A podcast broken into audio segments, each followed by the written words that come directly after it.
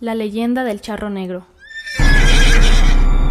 Concluía el siglo XVIII y San Juan de los Lagos adquiría una gran fama. Los milagros de la Virgen atraían a muchas personas, por lo que su feria se volvió importante. Ávidos todos por exponer a tantas personas que visitaban la ciudad, las riquezas que se movían en el pueblo eran la envidia de muchos.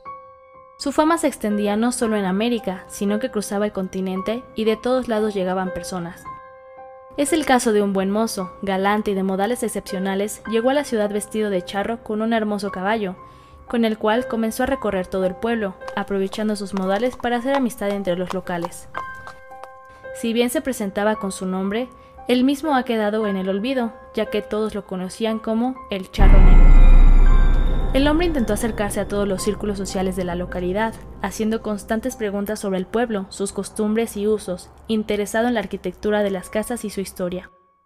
Decía venir de España y que estaba en espera de sus bienes, los cuales no traía consigo aún, por estar buscando un buen lugar para vivir y que consideraba San Juan de los Lagos como el sitio perfecto para ello. A cada paso arrancaba los suspiros de las mujeres y eso comenzó a generar celo y enojo entre los hombres de la localidad, quienes eran corteses con él solo por sus buenos modales. Por ello, comenzó a ser vigilado y no era para más. Las intenciones de este personaje iban bien direccionadas, y es que él pretendía encontrar el lugar donde se escondía el dinero de la feria, pues sabía que no todo era entregado a la corona, y para ello comenzó a rentar propiedades al lado de donde él consideraba que se estaban guardando el dinero. Alguien le dijo que en la casa contigua a la esquina de Pedro María Márquez, en su cruce con la privada de Alba, se rumoraba que llegaban cántaros misteriosos durante la fiesta, por lo que rentó la casa de la esquina y comenzó a excavar con la idea de llegar hasta el otro lado.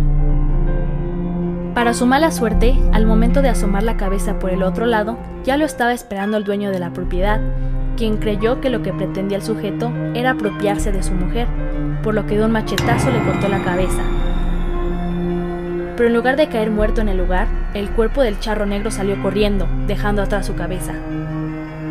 Al buscarlo, no se logró encontrar el cuerpo y solo su cabeza fue enterrada. Pero se dice que a partir de esa noche, durante las épocas de feria, se logra escuchar las espuelas del charro negro recorrer la calle, donde curiosamente las mujeres tienen sueños muy extraños y los hombres despiertan con menos dinero del que traían la noche anterior. Esta historia me fue contada por mis tías y vecinos de la calle Pedro María Márquez y de la privada de Alba. Se comenta que aún se escuchan no solo las espuelas del charro negro, sino el relinchar del caballo acompañado de ruidos de cadenas que pudieran ser las penas que lleva cargando.